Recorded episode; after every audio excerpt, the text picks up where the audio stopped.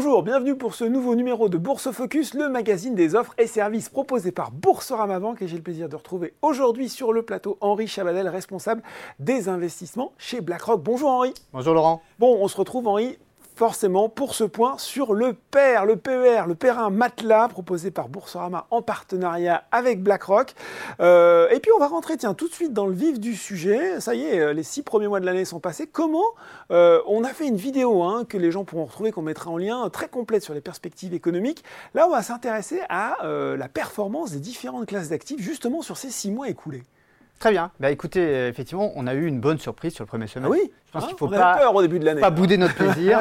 on a eu, euh, on avait abordé le, cette année 2023 sur un pas un peu, un peu prudent. Oui.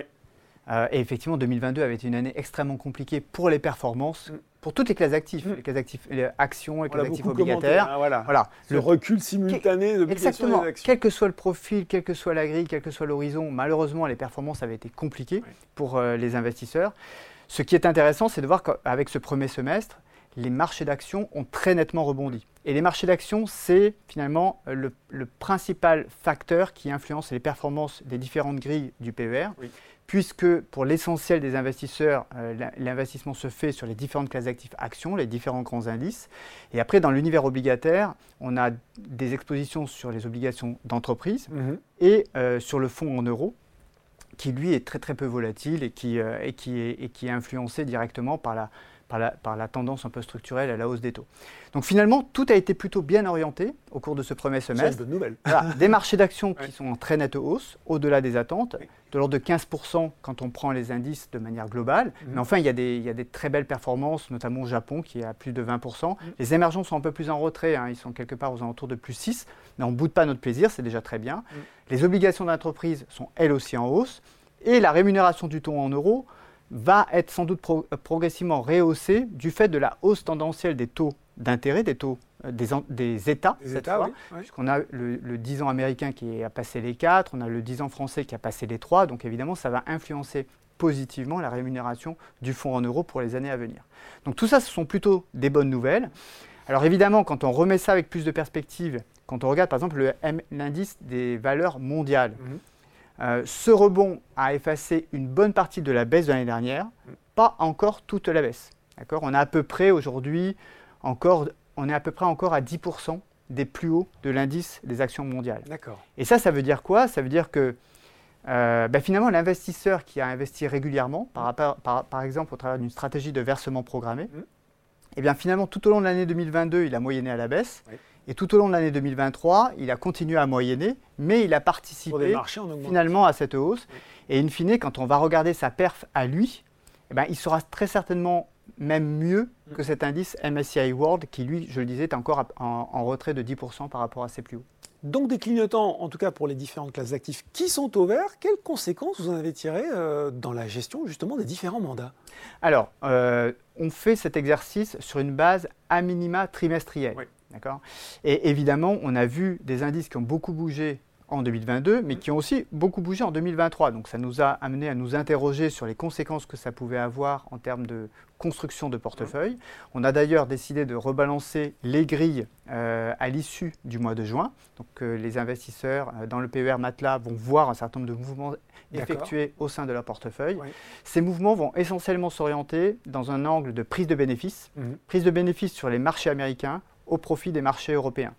Les marchés américains ont, eu un- ont connu un très beau deuxième euh, trimestre. Mhm. Euh, ils avaient plutôt euh, démarré l'année en retrait par rapport aux indices européens. Ils ont refait tout leur retard. Ils sont même passés devant au deuxième trimestre par rapport aux indices européens. Les indices européens ont plus calé au deuxième trimestre. Donc on a choisi finalement de prendre nos bénéfices sur la partie euh, américaine et de rebalancer sur la partie européenne.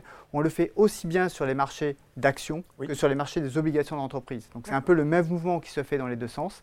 Et de cette manière, on finalement on prend nos profits, on reste évidemment investi de manière globale. Et c'était une bonne chose d'être investi de manière globale, puisqu'on voit que la hausse des indices n'a pas été le la même entre les différentes zones d'un trimestre sur l'autre. Au premier trimestre, il fallait plutôt être sur les marchés européens, au deuxième trimestre, plutôt être sur les marchés américains.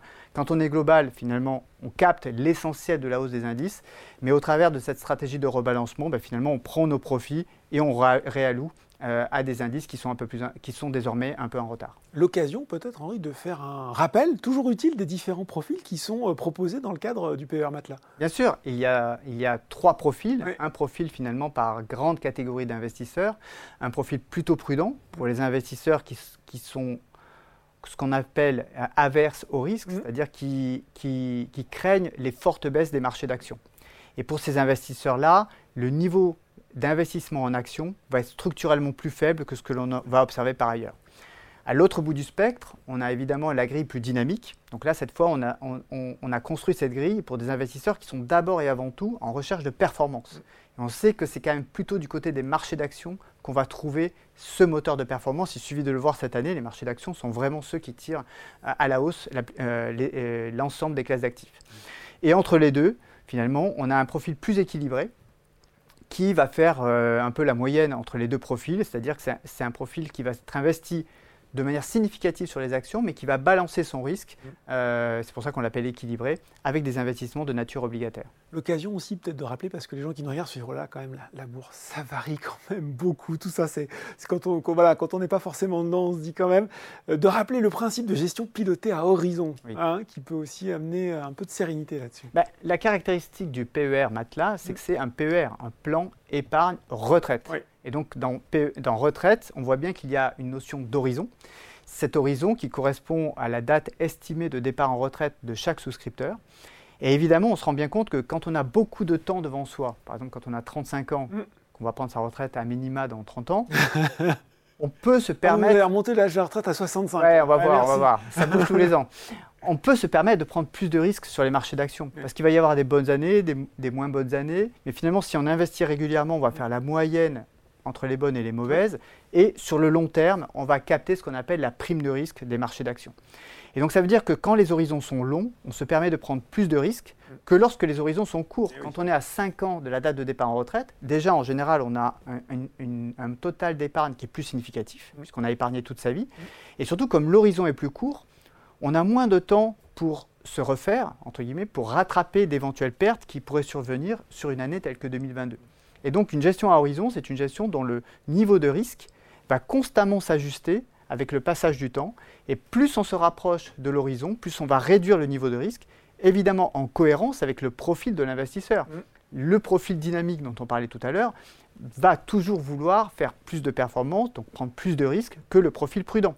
Donc on va ajuster évidemment le niveau d'investissement en action de manière cohérente en fonction des profils, mais évidemment ce qui va nous intéresser d'abord et avant tout, c'est l'horizon, parce que le portefeuille va différer selon qu'on ait 3 ans, 5 ans, 10 ans ou 25 ans euh, d'horizon d'investissement. Bon, l'horizon d'investissement, l'horizon de notre retraite, il est encore loin, on va, être un petit peu plus proche. Qu'est-ce qui nous attend? Qu'est-ce que euh, vous allez faire ou vous avez l'intention de faire pour ce second semestre? Alors, déjà, on pense qu'on a fait ce qu'il fallait, c'est-à-dire mhm. qu'on a tenu compte des mouvements de marché sur euh, les, 12-18 derniers mois pour rebalancer les portefeuilles à l'attaque de cette phase estivale et surtout de ce second semestre.